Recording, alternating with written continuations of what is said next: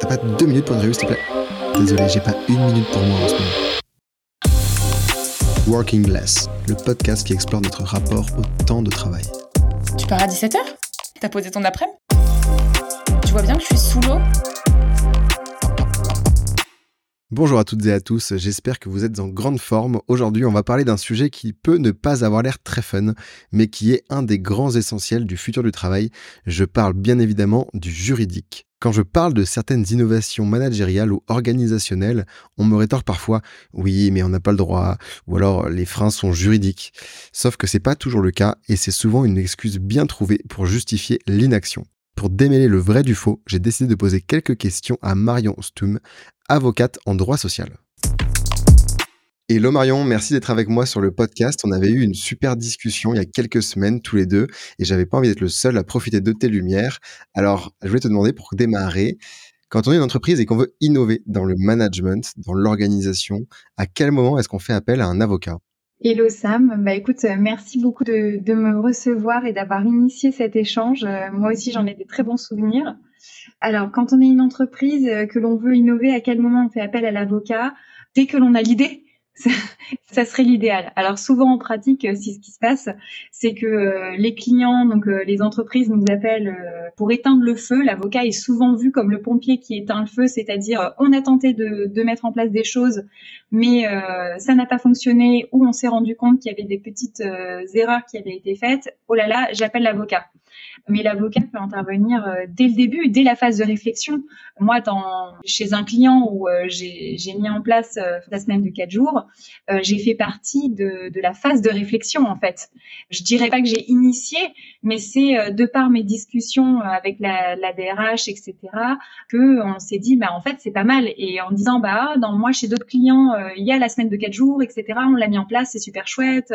Ah bon, bah, on va peut-être le faire aussi. Bah attends, j'en discute, je reviens vers toi Marion, et puis bah, finalement tout se fait euh, tout se fait comme ça. Donc euh, l'avocat peut arriver euh, très très vite. Ouais, donc dans la réalité, c'est une intervention qui a lieu après, mais, mais en réalité, ça serait beaucoup, beaucoup mieux que ça se passe dès le départ et que dès qu'on a une idée d'innovation managériale, on mette dans la boucle peut-être la direction, l'ensemble des collaborateurs et, et la direction des ressources humaines et avocat. Bah complètement, c'est un gain de temps. Je passe après, en plus de ça, enfin c'est un gain de temps, c'est un gain d'argent aussi parce que quand on a, on, est avocat et que l'on arrive pour éteindre le feu, évidemment, euh, c'est qu'il y a des premières, euh, des, des premières peut-être pertes, des petits, des petits risques, une épée de Damoclès en fait. En intervenant euh, tout de suite, euh, on, on, gagne du temps. on va droit au but, la stratégie elle est mise en place. Et je dois avouer, moi, alors peut-être que tous les avocats ne sont pas comme ça, mais moi j'adore, j'adore ce moment où on, on, doit être stratège. Je trouve que c'est là la, valeur ajoutée également d'avocat. Alors complètement, mais je me pose la question aussi, je me dis, si à chaque fois qu'on a envie de faire quelque chose de nouveau, qu'on a envie d'innover, on doit mettre l'avocat dans la boucle pour se dire, OK, quelles sont les implications légales qui vont avec, peut-être qu'on perd aussi dans la réactivité qui est liée à l'innovation. Est-ce que le démarrage, il est peut-être pas juste après une phase de test, avant de passer à l'échelle, ou est-ce que c'est encore trop tard et il faut vraiment dès le départ s'y mettre? Alors, c'est pas il faut, mais euh, ça c'est ce que je disais, c'est dans un monde idéal en fait de faire intervenir euh, l'avocat euh, tout de suite. Mais évidemment tous les sujets ne s'y prêtent pas parce que tous les sujets, enfin il y a des sujets où le légal maintenant on le sait, on tape sur Google notre question ou sur ChatGPT et on peut avoir des brides de réponses et se débrouiller tout seul. Je pense que c'est pas euh, nécessaire de faire intervenir l'avocat immédiatement ou à la phase d'innovation et il y a des entreprises qui s'en sortent super bien. Enfin, moi, j'ai des, des, clients euh, qui ont des idées euh, et qui ont fait effectivement des phases de test avant, avant de, mettre, de, me faire intervenir sur divers sujets, hein, des accords, etc. Ils ont fait des brouillons d'accords durée du travail, etc. J'interviens plus, plus tard. Ça fonctionne très bien et oui, tous les sujets ne s'y prêtent pas. Je pense que il faut se dire, c'est que quand l'innovation va toucher à du, à du légal, à, à, une, peut-être une première obligation euh, légalement parlant, euh, là, euh, là, je fais intervenir l'avocat pour être sûr que l'on ne sort pas d'un cadre. Après, ce que l'on peut faire aussi, c'est faire intervenir l'avocat dès l'innovation en se disant, en fait, je voudrais mettre ça en place. Est-ce qu'il est-ce qu'il existe un cadre légal? Oui, non, etc. Ensuite, ils se débrouillent, phase de test, etc. Et ils reviennent vers nous pour la mise en place des rédactions ou même des, des, des mémos, des consultations sur la faisabilité ou pas. Ouais, donc en fait, ce que tu fais, c'est, euh, tu es avocate en, droit social, donc c'est de rédiger des contrats de travail, des conventions, des chartes, mais c'est aussi de faire de la stratégie, de faire du consulting. Oui, ah oui, oui, complètement. Oui, moi, je, je suis avocate euh, en, droit du travail et euh, euh, il y a toute une phase de, de rédaction et de, de, de on doit délivrer des, des livrables, pardon, mais euh, voilà, c'est ça. Donc, des projets de, de contrat de travail, des projets d'accord, euh, on accompagne pour des licenciements, etc. Donc, euh, tout ce qui, tout ce qui s'ensuit en termes d'actes. Mais il y a toute la partie consulting, donc ce qu'on appelle la partie conseil, où là, c'est c'est de la rédaction de mémos, c'est aussi des appels téléphoniques, de la réflexion en fait la réflexion ensemble euh, et on forme une équipe euh, avec euh, le la DRH, le la directrice juridique, etc., le PDG, le président, voilà. Ça marche. Alors, tu parlais tout à l'heure de la semaine de quatre jours. On entend parler que de ça en ce moment. Il y a plein de boîtes qui veulent le mettre en place. Elles le mettent en place de façon très différente. il y a le modèle belge de compression des horaires où on réduit, on réduit pas le temps de travail, mais on, réduit, on condense sur quatre jours, on compresse sur quatre jours. Euh, il y a plein de modèles où on réduit le temps de travail, d'autres où on ne réduit pas le temps de travail. Est-ce qu'on passe à 32 heures, à 30 heures, est-ce qu'on garde à 35 Il y a des contrats sur lesquels on, ne compte même pas le nombre d'heures, hein, des contrats cadres, et donc en réalité c'est encore un peu différent. Chacun s'organise. Tu l'as déjà fait, euh, donc je, suis curieux que tu me dises comment ça se passe. Une boîte qui t'appelle pour te dire Marion, on va passer à la semaine de 4 jours, on compte le faire, on n'a encore rien mis en place. Qu'est-ce qui se passe? Quelle est l'existence du cadre légal pour l'instant? Est-ce qu'il y a des précédents, des entreprises dont tu t'inspires peut-être? Quel rôle t'as toi sur une boîte qui te dit je veux passer à la semaine de 4 jours? Qu'est-ce que tu vas faire pour eux? Bah alors déjà, euh, quand euh, des clients me posent me posent cette question-là, c'est et, c'est pour ça que je disais que c'est intéressant quand l'avocat intervient tout de suite, parce que euh, voilà cette première question, moi euh, notamment chez mes clients, ça a été de dire ok, quel est votre but en fait? Qu'est-ce que vous donnez, vous voulez donner à vos salariés, pas donner à vos salariés? Est-ce qu'on est sur un business plan, donc c'est-à-dire je veux mettre en place la semaine de quatre jours parce que c'est le business, l'argent, la productivité. J'ai entendu que ça me ça allait peut-être limite me faire gagner en productivité. Est-ce que je veux fidéliser ma, mes collaborateurs. Est-ce que, euh, bah voilà, on parle de l'équilibre vie pro, vie perso. Euh, je sais euh, que toi et moi, Sam, on a la même idée là-dessus. voilà, vie pro, vie perso, mais l'harmonie, l'harmonie au travail. Donc, ils me disent bon bah voilà, je veux donner de l'harmonie au travail à mes collaborateurs. Moi, je leur pose déjà cette question-là. C'est quoi le but? Parce que on peut prendre des chemins différents selon le but. Où est l'arrivée On prend des chemins différents. Et euh, les chemins, euh, il faut les adapter euh, à la société, à sa structure aussi, au profil qu'il y a dans la société. On met pas la, semaine de quatre jours en place quand en fait il y a que des cadres, quand il y a que des forfaits en jour, quand en fait il y a des 35 heures, des 39 heures, etc. Donc du coup, on fait différents, il y a différents chemins. le chemin et, comment matérialiser tout ça, c'est un accord. On rédige un, un accord, une décision unilatérale de l'employeur sur la mise en place de la semaine euh, de quatre jours. Et sincèrement, c'est un sujet qui est assez euh, assez excitant parce que euh, on a une liberté de rédaction contractuelle qui est assez fabuleuse. Évidemment, il y a un cadre juridique, il y a des règles de durée de travail, de respect et de la préservation de la santé de la sécurité des salariés en termes de, de durée de travail, de repos hebdomadaire, etc. Donc tout ça, c'est des, il y a des cadres. Mais la semaine de quatre jours, on peut s'éclater. On peut se dire, je passe de 39 à 32 heures, comme euh, à l'époque. Euh, c'était initialement euh, discuté par ce fameux président fondateur de Danone et Chirac aussi, qui avait eu des discussions en, déjà en 93, puis après, après 96 avec la loi Robien. Mais déjà à ce moment-là, on disait, ben, on, compresse 32 heures sur 4 jours. Là aujourd'hui, on peut se dire, ben, en fait, est-ce que je, je laisse 39 heures sur 4 jours? Est-ce que je passe à 32 heures? Est-ce que bon, il y, a plein de, il y a plein de questions. Et d'où le fait que la première question que moi je pose, quel est le but, est, est primordiale. Parce qu'en fait, si je me dis, ben, je passe à 4 euh, jours par semaine, mais je mets euh, Marion en revanche, je veux que tout le monde reste à 39 heures. Bon, euh, les gars, le but, euh, il est peut-être pas très très viable. évidemment, il y, en, a plein qui vont dire, mais comment je fais 39 heures en 4 jours? Déjà, j'arrive même pas à les faire en 5 jours. donc voilà. Mais il y a plus, il y a plein de moyens. Ça dépend du profil vraiment de, de la société. Est-ce qu'il y a prévu euh, un recrutement ou pas, des recrutements ou pas? Comment on fait le roulement? On fait des équipes? On fait donc euh, voilà, il c'est demander le but. Et effectivement, il y a plusieurs chemins, mais tout se matérialise par un accord et euh, un accord d'entreprise ou une décision unilatérale de l'employeur.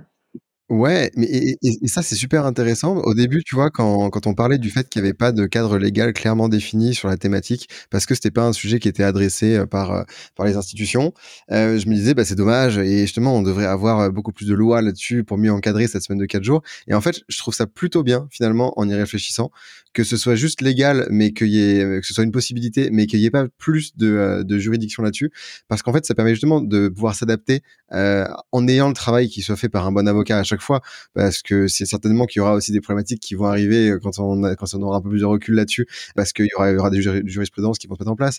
Mais le fait d'avoir une totale liberté dans la mise en place du cadre qui va être spécifique à une entreprise et pas qui va être une chape qui est la même pour toutes les boîtes en fonction des contextes qui vont être très différents. Finalement, c'est plutôt bien parce que comme tu l'as dit, ça, ça répond bien à plein d'objectifs assez différents à la mise en place de la semaine de 4 jours. Et ça serait peut-être beaucoup plus contraignant s'il y avait des règles très strictes de mise en place et qu'on disait bah en fait c'est euh, systématiquement une réduction du temps de travail euh, c'est systématiquement tel truc tel truc tel truc. Ça serait moins efficace en fait si on pouvait pas euh, l'adapter euh, avec plus de granularité ah mais complètement. Et puis euh, faut bien, euh, enfin c'est un des outils euh, juridiques aujourd'hui. Il en, en d'autres, mais euh, je, je les connais pas euh, tous encore. Je pense qu'on on les connaît jamais d'ailleurs les outils juridiques puisque ça légifère quotidiennement.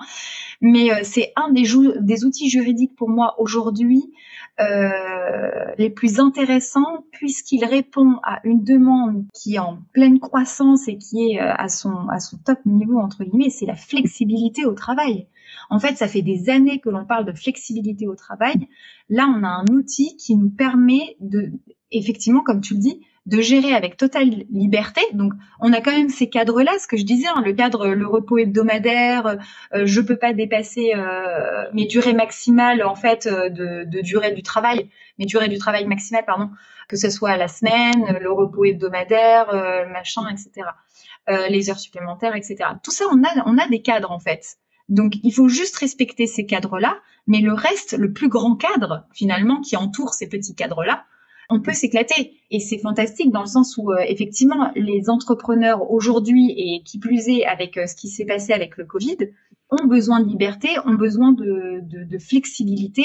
Euh, on est en demande là d'arrêter les contrats de travail. Enfin, quand même, les contrats de prestation de services sont en train d'exploser. Mais et la demande n'est pas d'ailleurs que côté employeur, c'est aussi côté salarié. Il y, a, il y a, vraiment ce besoin de liberté. Donc euh, c'est pour moi l'outil aujourd'hui qui qui nous le permet. Donc euh, oui, complètement d'accord avec toi. Complètement. Et bon, et qu'on ne dise plus que euh, le travail d'avocat n'est pas créatif à t'entendre, ça se sent que c'est très créatif. Un autre sujet dont je voulais parler avec toi absolument aujourd'hui, parce qu'on ne parle que de ça aussi et parce que c'est l'objet de mon prochain documentaire, c'est l'intelligence artificielle. J'ai le sentiment que pour l'instant, beaucoup d'entreprises sont encore réti réticentes à, à utiliser, qu'il y a une adoption massive, mais qui, elle, est faite plutôt par les individus. Chacun a testé un petit peu des mid-journées, des DALI, des chats GPT euh, chez soi pour des trucs perso en posant des questions un peu bêtes euh, au début et puis peut-être après en, en, en, passant un peu plus de temps dessus. Mais c'est pas encore un sujet qui est euh, pris en charge par les entreprises et je suis sûr que ça, ça le sera à l'avenir. C'est quoi les peurs des boîtes face à l'IA Est-ce que c'est une fuite des données? Est-ce que c'est le fait que la propriété du contenu, elle, elle est pas encore clairement définie? Et comment est-ce qu'on va dépasser ces peurs-là ensuite? Parce que j'ai le sentiment, dans tous les cas, c'est inévitable. Alors, pour moi, euh, de ce que euh, j'entends et dont je suis témoin, c'est euh, la plus grande peur, c'est mon Dieu, je vais perdre, mon, enfin la perte de la perte de l'emploi, quoi, la disparition de certains jobs.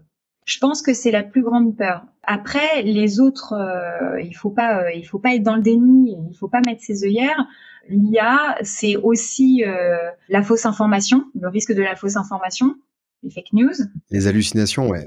Ouais, c'est aussi euh, le manque de transparence. Combien vont utiliser euh, ChatGPT, euh, pour ne citer que lui, et euh, ne pas le dire, ne pas oser l'avouer? On va tomber sur ce fameux, euh, cette fameuse, je pas le mot jurisprudence, mais ce fameux passé des photos retouchées des mannequins.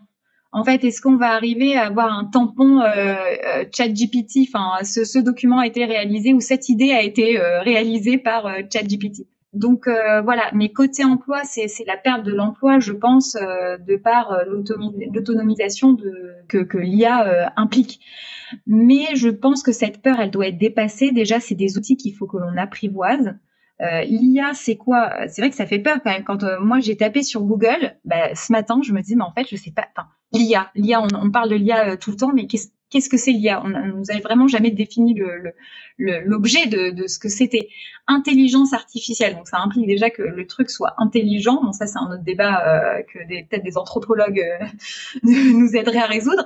Mais euh, quand tu tapes intelligence artificielle, on te dit que c'est en fait une machine qui peut être capable de penser et d'agir comme un être humain c'est hyper flippant quand tu lis le quand tu lis le truc. Moi, euh, moi la première, quand euh, on a commencé à parler de ChatGPT, je me suis dit mais mon dieu, mais c'est horrible. Même la profession d'avocat va, va, va, disparaître. Euh.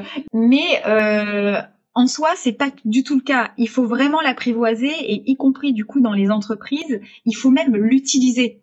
Utiliser l'IA, c'est aussi permettre d'automatiser en fait des fonctions, notamment d'une, je pense à une chargée de recrutement, euh, quelque chose, enfin voilà, euh, une DRH. Euh, c'est automatiser, automatiser des missions qu'il ou elle a, qui sont à euh, faible valeur ajoutée, pour qu'elle puisse se concentrer sur des missions à haute valeur ajoutée. Donc en fait, c'est un gain de temps. Moi, j'aime bien l'idée de partir à la chasse aux minutes perdues pour ce fameux, cette fameuse harmonie vie pro, euh, vie perso là. Donc, euh, euh, les minutes perdues, la chasse aux minutes perdues, c'est exactement ce que, ce dont tout le monde rêve en ce moment. C'est le temps. Le temps, c'est quand même le bien le plus précieux et le plus rare qui existe aujourd'hui sur Terre, plus que l'or, honnêtement, plus qu'un diamant. On cherche tous notre temps et ben euh, il faut utiliser ChatGPT, il faut utiliser toutes les l'IA ce qu'elle nous permet de faire pour euh, optimiser notre temps et, euh, et notre quotidien. Ouais, la, plupart des études ont montré effectivement que euh, ce serait euh, très peu de métiers qui seraient euh, réellement remplacés, que la plupart vont être euh, transformés, bouleversés, augmentés, mais qu'il y a une partie des tâches qui vont être prises en charge par l'IA, ce qui permettra de faire d'autres tâches, d'en faire un peu moins aussi. Et par contre, effectivement, il vaut mieux l'utiliser dès maintenant pour éviter d'avoir un peu trop de retard parce que ça évolue super vite. Et je parlais avec une dirigeante dont l'entreprise a interdit l'utilisation de ChatGPT parce qu'il y, a, y avait justement une peur de fuite des données, de copier-coller des données dans ChatGPT qui vont pouvoir ressortir ailleurs parce que ça nourrit évidemment l'algorithme à chaque fois. Euh, mais elle disait, mais en même temps, euh, je préfère qu'ils l'utilisent en douce avec leur ordi perso, comme ça ils le maîtrisent. Et ce qui fait que dans 6 mois, dans 12 mois, quand l'entreprise et globalement toutes les boîtes dans le monde auront pondu des chartes éthiques d'utilisation de l'IA, des guidelines pour que leurs salariés puissent l'utiliser euh, bah, librement mais de façon encadrée au travail, ils soient pas perdus plutôt que de découvrir à ce moment-là dans un an euh, comment ça fonctionne. Donc euh, qu'est-ce qu'il va falloir qu'on fasse là-dessus Peut-être c'est quoi C'est la création de, chartes éthiques, c'est la création de, bons conseils, c'est la formation des salariés à l'IA alors c'est ce que c'est ce que exactement ce que j'allais dire. J'allais dire, euh, j'étais en train de penser quand tu me parles de cette dirigeante, euh, j'allais dire mais euh, au-delà de l'interdire, moi je, je, pense que ce qu'il faut faire, c'est non, c'est pas l'interdire, mais c'est de poser un cadre en fait au sein de au sein de son entreprise et notamment via des chartes d'utilisation, des chartes éthiques peu importe le nom qu'on lui donne. Mais euh, comme on a la charte télétravail, on a la charte GPT. Donc la charte GPT, c'est euh, euh, bah, des guidelines où on dit aux salariés, donc quand vous utilisez ChatGPT pour telle mission, vous le dites, vous faites un mail, machin. Enfin, on pose, on pose un cadre. À nous d'être d'être inventif. Là encore, c'est un outil où on pourra être inventif. Pour moi, faut pas l'interdire, faut laisser. D'ailleurs, c'est même pire que tout, je pense, que de, de se dire bah, je l'interdis mais je les laisse l'utiliser sur l'ordi perso et potentiellement l'utiliser. Je trouve que ça fait un petit peu cette idée de euh, quand quelque chose est tabou, quand quelque chose est interdit, bah, de toute manière on a beaucoup plus envie d'y aller et de l'utiliser et, euh, et c'est là où on fait les conneries. Autant plutôt dire ok on l'utilise.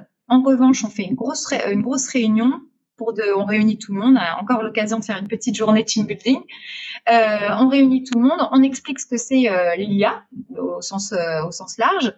On présente une charte avec les, guidelines que l'on a décidé, notamment avec l'intervention potentielle de, l'avocat, qui peut être inventif là-dessus.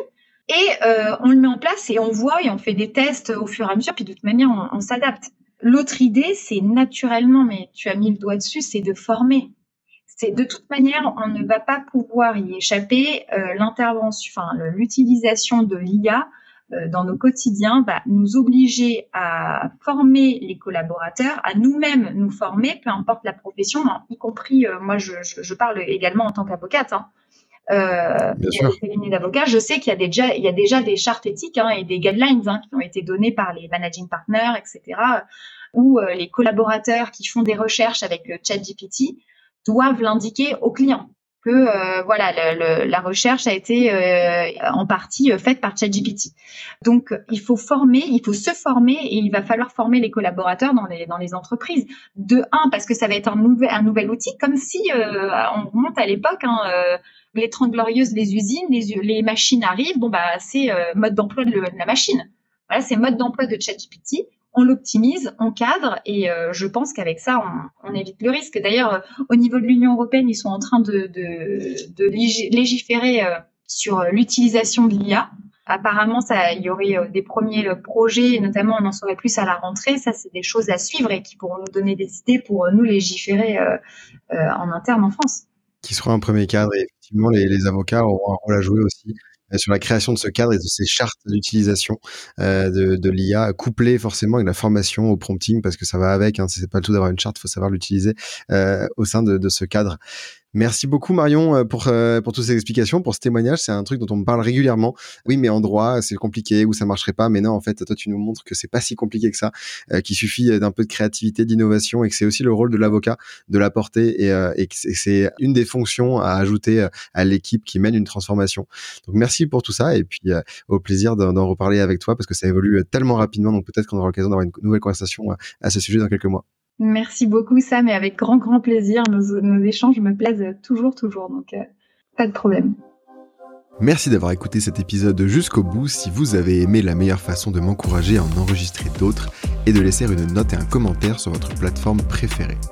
On se quitte, mais pas vraiment pour passer du son à l'image. Je vous invite à visionner les documentaires Work in Progress et Why Do We Even Work qui explorent les transformations du travail. Vous les retrouverez sur différentes plateformes. Tous les liens sont sur whipdocumentary.com. Et puis, si vous avez déjà vu, c'est peut-être l'occasion de découvrir la bande dessinée et si on travaillait autrement, un mélange des documentaires et de fiction. Je vous dis à très bientôt. Salut